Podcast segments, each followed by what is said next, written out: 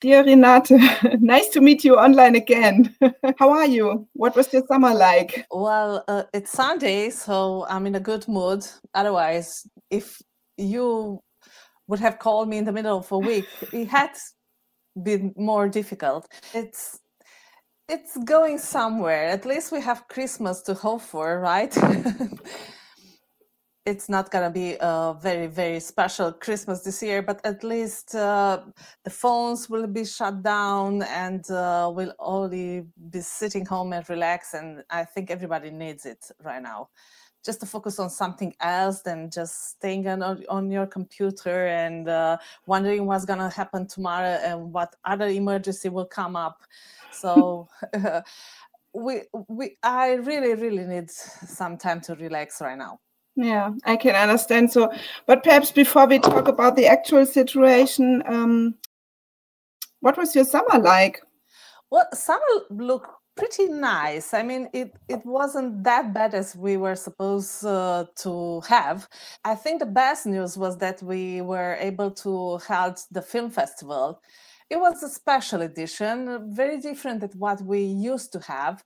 Less guests, less premiere, uh, less public, but it, it was something. We just went out of houses and we had uh, dozens of screenings, and people were just enjoying themselves in the open air and watching new movies. And uh, yes, we did have some guests, some of them even from abroad, even if in July we still had a lot of uh, restriction on, but at least we moved the city and we moved ourselves and we were involved in something uh, with a very specific end. So the film festival, I really think, saved my summer. Otherwise, I uh, didn't quite have a holiday. We went out uh, several times, longer weekends. But for example, I'm still very, very sad I couldn't get it to the seaside uh, I really miss the sea and mm. the beach. And um, but it wasn't that bad and everything was more relaxed and not so many restrictions. So in a way we felt like we were still alive. But then the autumn came and uh, we hope for some kind of normality but um, it's not anymore. So we're back at home where we were left in march even though officially there are not so many restrictions, uh, we are stuck in our homes. And because kids are not going to school, we are not going to the office, the weather is pretty bad. It's snowing in Cluj right now. Oh, okay. Uh, yeah, it's quite cold. So um, we're gonna hang on to our couch and our uh, beds uh, for a long time from now on, I think. And um, can you tell me a bit more about the actual situation? You you said that uh, the kids aren't back in school. Did they went to school before summer?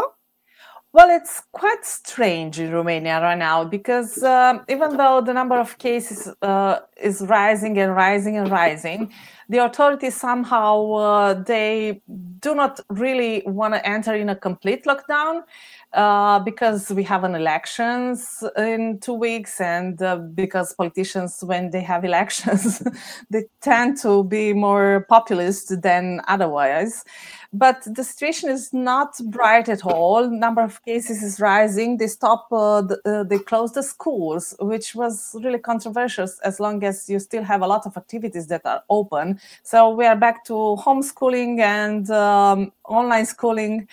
Most of the companies are still working from home. This situation won't change which turns us into somehow being chained to our laptops for 10 or 12 hours a day because i don't know with you but it seems like here ever ever since we've been starting working from home there is a continuous work day. Mm. you only know when it starts. You never know when you stop. And um, i know everybody says you should set some boundaries and you should be more careful to give time for yourself but things are just coming and coming, and meetings mm. online are no ending. And it's almost impossible to say, okay, it's five o'clock or six o'clock, and I'm going to shut down the laptop and uh, uh, go on with my life. It's not going to happen for mm. the next month, I think. But I, I think this is everybody's problem, not only here in Romania or otherwise. People are afraid we're going to go into a complete lockdown because a lot of businesses just restarted a little bit. Okay, maybe not the restaurants. They try to take advantage of summer and um, make the best they could during the summer. Right now, you cannot go into a restaurant; they are all closed. Mm. Same with bars, same with cinema, same with theaters, and actually pretty much everything except for some basic stuff like shops and mm-hmm. uh, we still can go and have some workout if we want for example i'm really surprised they didn't close the tennis fields. But uh, uh, you see it's so confusing. Some things you're supposed to uh, enjoy uh, freely uh, but they say they are dangerous but others that don't seem really vital are still open. So mm-hmm. it's it's gonna change that's for sure after we're gonna have the elections on december 6th and i do expect that the whole country will go into lockdown mm. right now only several cities are uh, in these situations so here the the schools are still open shops are still open here every shops also for clothes and stuff but also cinema um, museums clubs restaurants it's closed I'm, yeah. I'm only sad for the kids really especially mm. for the youngest one for example my my youngest uh, she's in uh, the first grade mm. and uh, you can imagine she she's learning how to write right now and um, mm. I, I do believe the teacher is really trying hard, but there are several times that she came to me and asked me to help her and move her hands because she just cannot get it from what the teacher is trying to demonstrate online.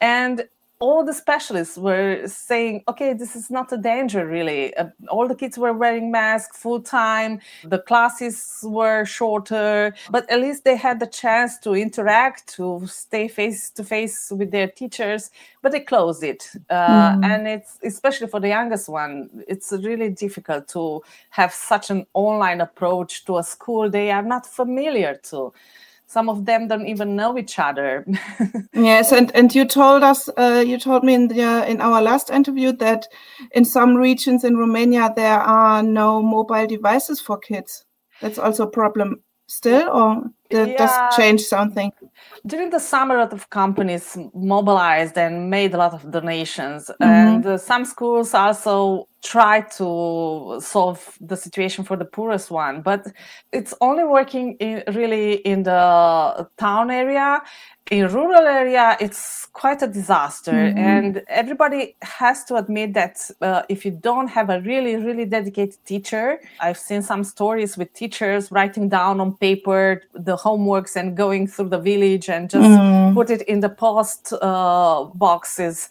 just for the kids to have access to anything because it's hard to imagine when you have one phone for a, a family and a family has five or six kids, they will mm. manage somehow to follow the online school. It's going to remain a problem, and we already have a lot of issues uh, regarding the uh, school abandon uh, level. So they're expecting to be worse and worse, uh, especially in the rural area.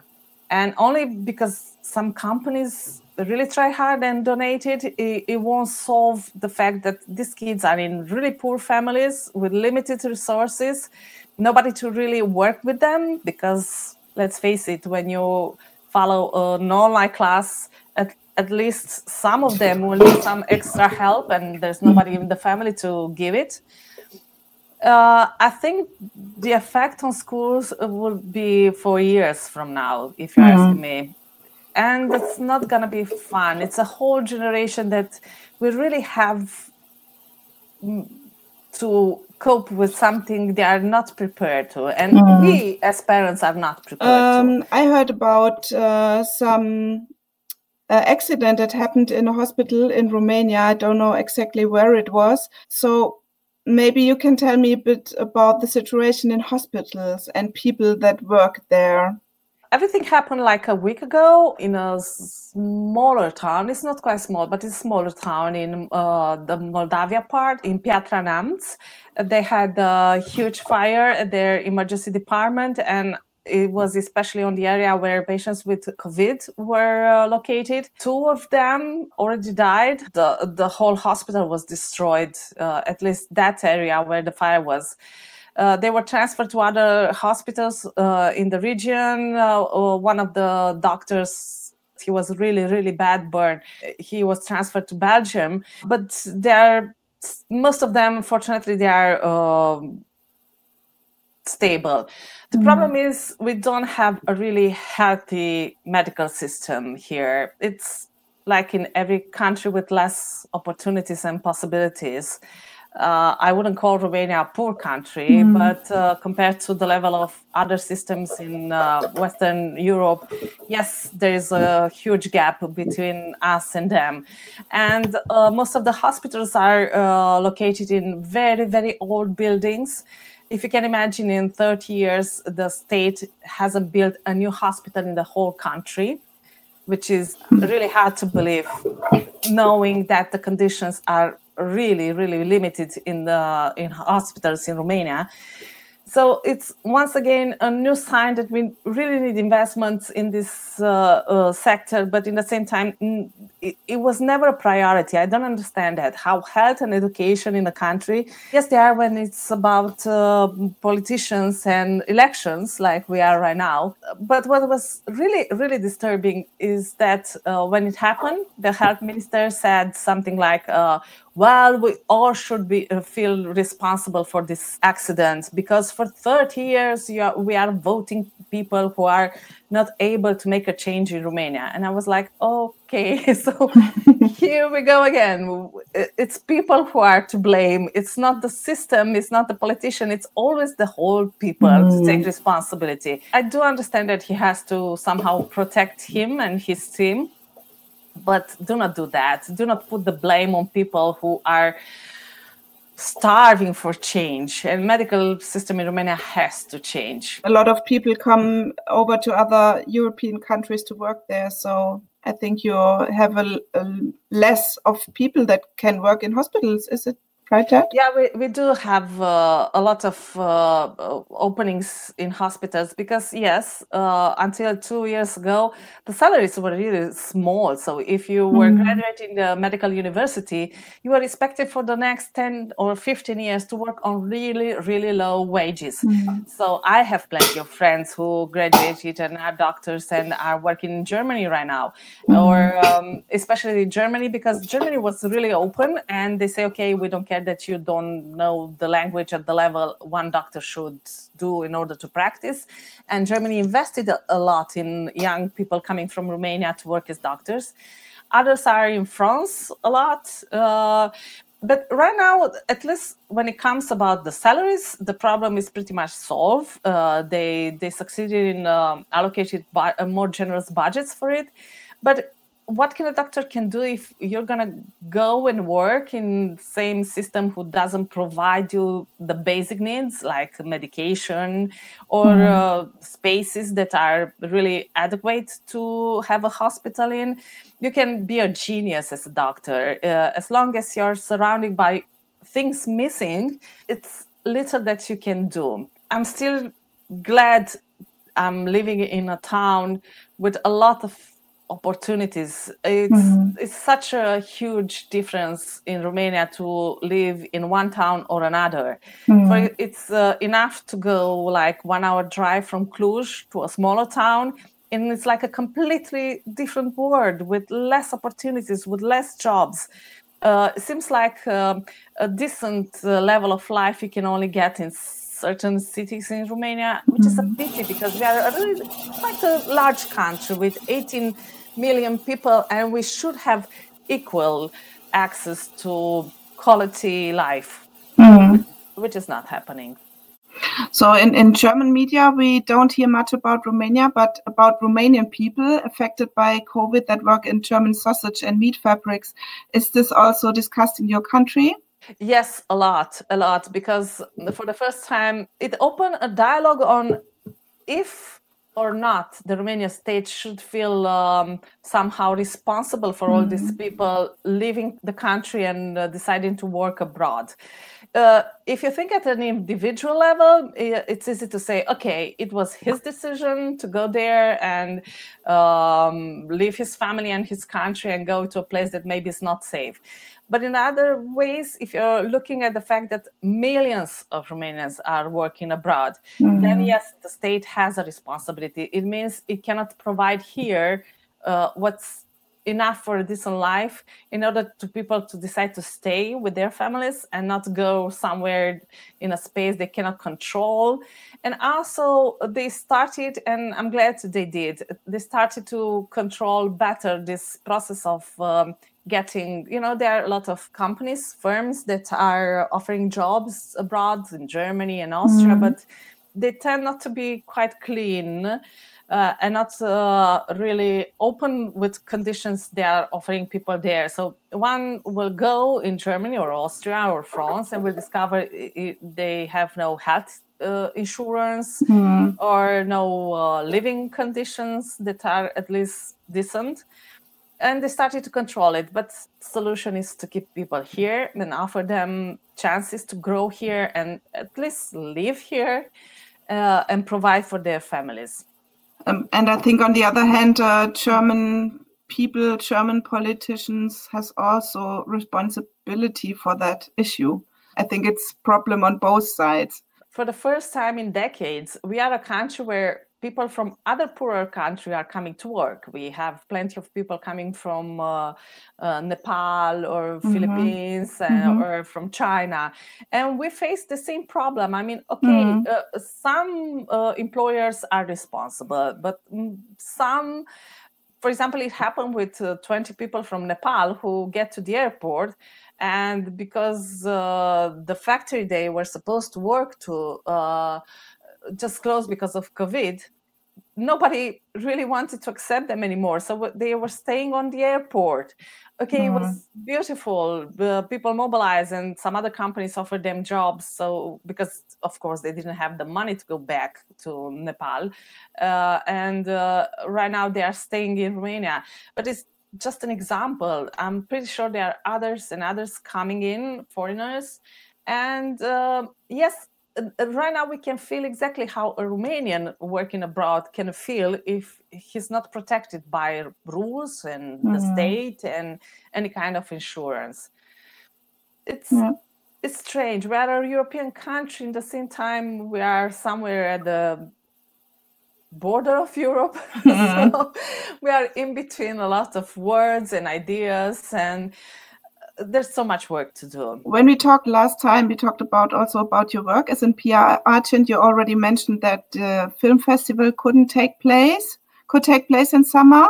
How did things happen, for example, with uh, Electric Castle also that you support with your work? Yeah, it's uh, there were no major music festivals in Mhm. Romania this year, unfortunately, and we missed them a lot. Mhm. Everybody, there were some small concerts. I, I think they've been in Germany too. I'm pretty sure where people were sitting on their seats, uh, one or two meters away from the other, and just listening. How can you listen to rock music while sitting and just clapping? It was quite a strange experience let's say i went once and then i refused to go anyway. Uh, but there is a lot of hope for the next year uh, and not only with us but also with music festivals usually in uh, in uh, europe. Several have already announced some new names for the 2021 edition. Uh, as Electric Castle, we're gonna do this on um, Thursday because actually we never stop organizing the Mm. edition that uh, we were supposed to hold in uh, to hold in uh, July. So we just set everything at zero and started working again. See what artists can confirm for the next year see uh, what we can save from what we prepared for this year and couldn't uh, implement. So for uh, thursday we're going to announce some new headliners for the summer of 2021 we are really optimistic we really see a ray of hope. I mean if things won't get to a certain normality in the summer of the next year, I think we will all go crazy.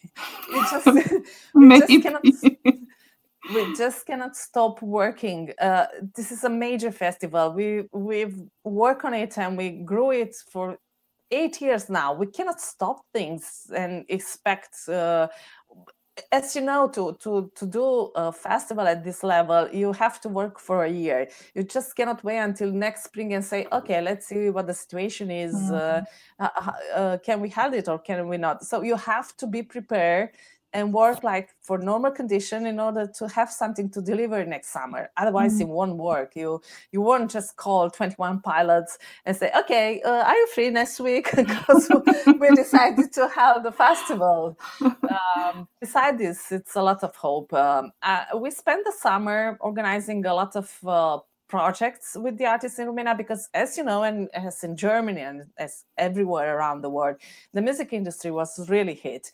They, uh, the artists, but not only, all the people supporting this industry, people who are uh, providing the sound, the lights, uh, the whole logistic of an event, they stopped working in March. And for most of them, that meant bankruptcy Mm-hmm. So at least what we could do was to organize small projects that could be held in um, uh, safe conditions. For example, we have a creative um, camp for musicians in Romania, mm-hmm. and we invited people, bands that never met uh, ever before to get in and for a week to participate in jam sessions and uh, we offer them studio hours to record to come with something new because that was one of the problems okay you you cannot go and you cannot have concerts but it was a whole blockage at the level of creativity for them mm. so just being able to get out of their apartments and stay in a studio and meet other people's uh, other people with same interests same uh, same desire to create something it was something cool. So this is what we've done during the summer. And other small projects but it took a lot of work because every time we had to make sure that people in the camp for example are tested and they won't leave the camp. It was like mm-hmm. pretty restrictive in a way but we wanted people to to not make any compromises in terms of health and safety mm-hmm. uh, just to join us. And we are happy that at the end of the year we're going to make some releases for them. Uh, we already ordered the vinyls um, to be launched in uh, january because some very good music and songs uh, came out of these uh, jam sessions and we wanted to save them. And so a lot of romanian bands will have new material for the next summer that I repeat, we really, really need to be normal, at least at a certain level. Before next summer, there will be this winter. So, uh, what do you expect for Europe and especially for Romania to happen over this winter? I think we'll be just closed. Mm. And that it is. And it's going to be harder and harder. I don't know about you, but I see people are more and more stressed uh, mm-hmm. maybe the Christmas holiday will help because it's gonna be a break, but the capacity of to really be efficient, uh, it's quite it's quite a challenge nowadays. And what is worse, because people somehow adapted, and yes, they got used to have six, seven hours of online mm-hmm. meetings every day, and uh, yes, they got used to working after eight o'clock or nine o'clock in the evening. But what I discovered to be really difficult is the process of decision people just don't make decisions anymore they just put off as long as mm-hmm. they can mm-hmm. it's really hard to get the management and uh, have uh, one line and one strategic uh, direction to go to everything gets put off and put off uh, until the last moment and at the last moment everything is an emergency and it's harder and harder to work this way mm. i mean you're preparing and you're delivering it at the end you're staying like two or three weeks and then just okay we uh, it's okay you you have to deliver it tomorrow. No i cannot do it tomorrow for god's sake. Especially yeah. that it's saturday. Let's not remember we have weekends. Uh, yeah. And and what keeps you optimistic? Is there something that keeps you optimistic? Mm. or what helps you in this situation?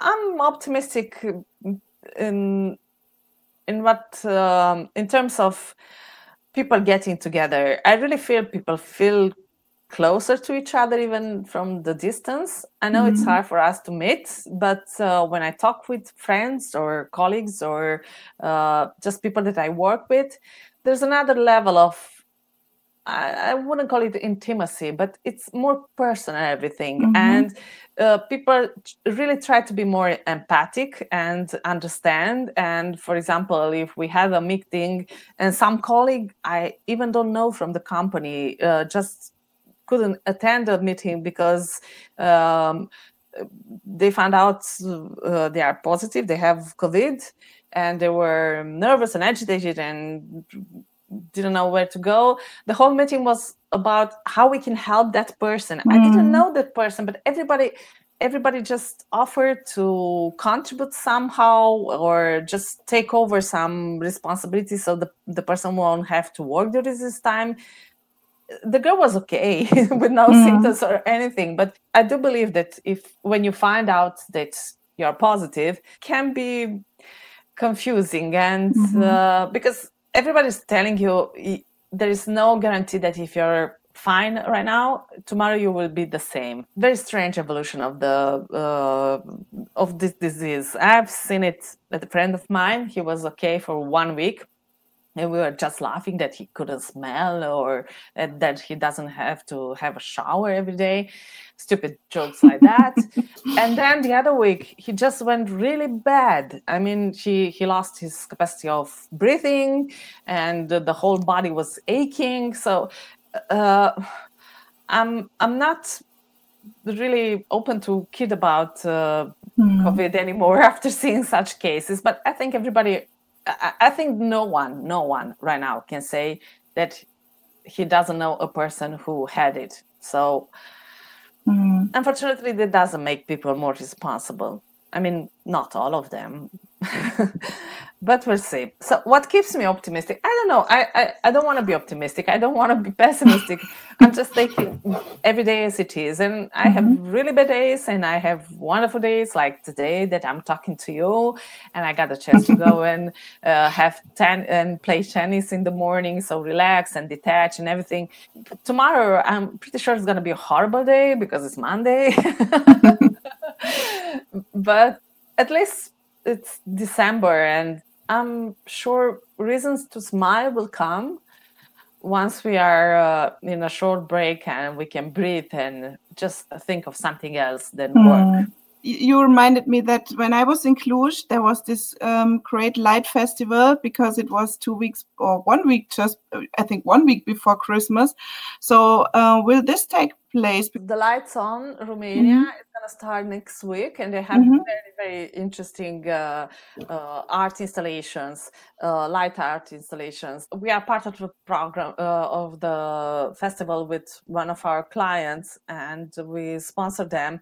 So uh, yes uh, the only change is that they had to move everything outside uh, some mm-hmm. other years they had the chance to uh, host these installations these new media installations in churches or other places this year yes yes i remember this big moon in a church exactly. it was impressive really impressive yeah. and it's been in the whole press even in yeah. europe everything will be outside and they have some really really beautiful installations so at least we'll have a new chance to to walk around the city.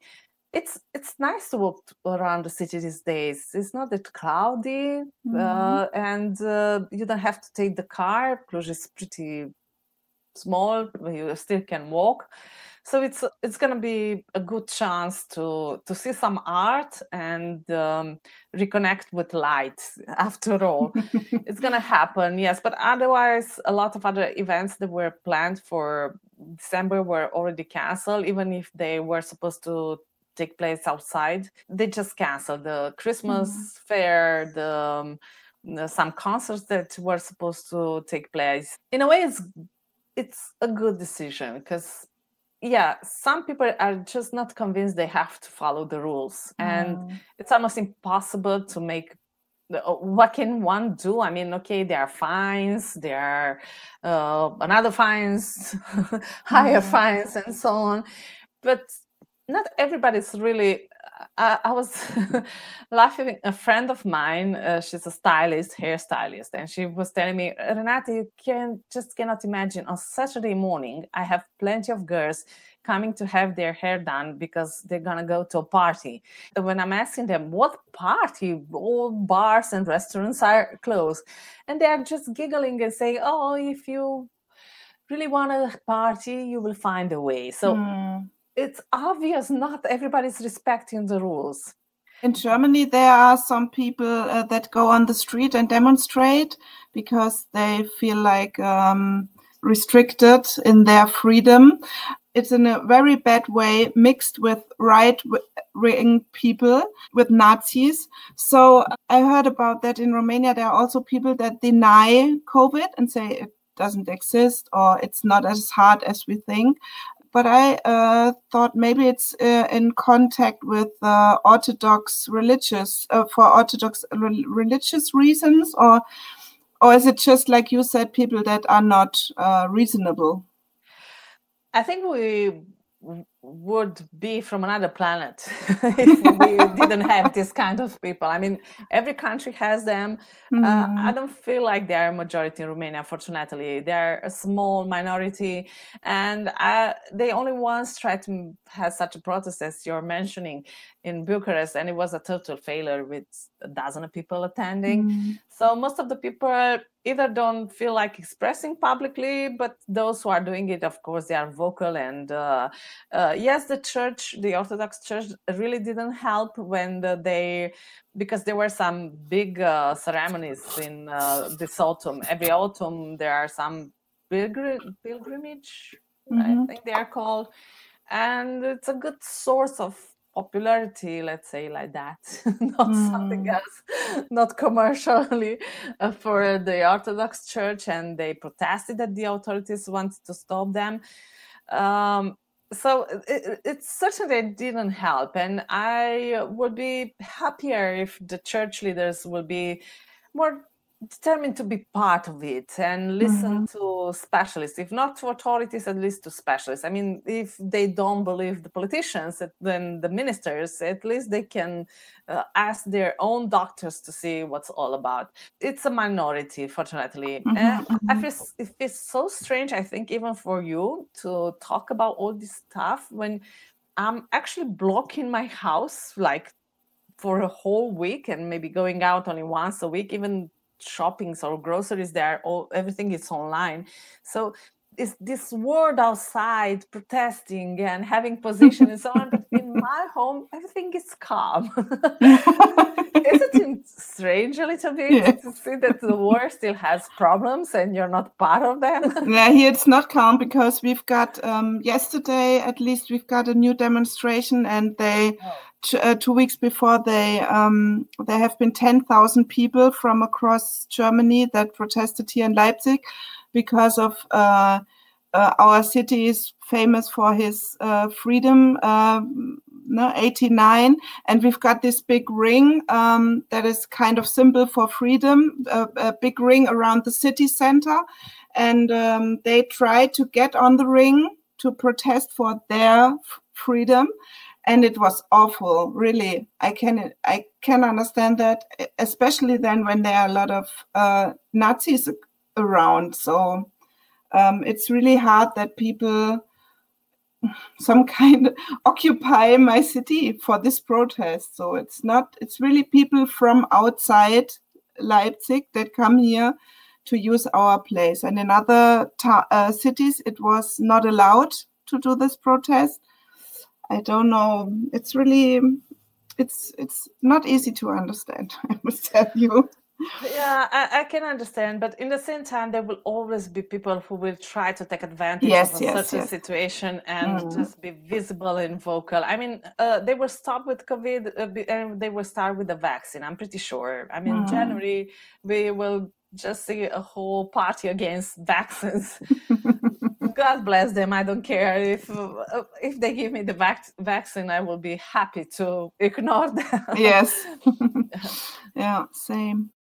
Okay, uh, Renate, do you want to add something? I just think that no matter what part of the world you are right now, uh, as long as you feel responsible for yourself and mm-hmm. for the mm-hmm. dear ones and for the your family and people you work with it's a step big enough for us to go further we will never be able to save the world by ourselves. So uh, I guess small steps are more important. And mental health is the most important thing nowadays. Uh, you can go crazy in so many ways, new ways that you never discovered before. So I, I think it's important to to take care of ourselves. Nobody will come from outside to save our our mind and optimism. We have to somehow reinvent everything we used to know and uh, just keep smiling at least five minutes a day. I hope so.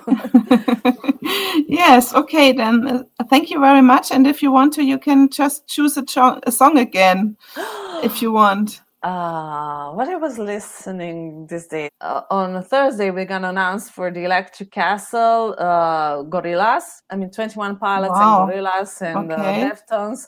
Uh, but Gorillaz, um, uh, it's a band I've never had a chance to see live. They were always missing something for me to go there. So something from uh, Gorilla, ah, feel good goes perfectly with the moment. Yes, you're right. Maybe we come this ne- next summer. You Maybe. have to. You have to. okay, Renate. Then thank you. Enjoy your weekend. okay, I'm gonna do it. I'm gonna.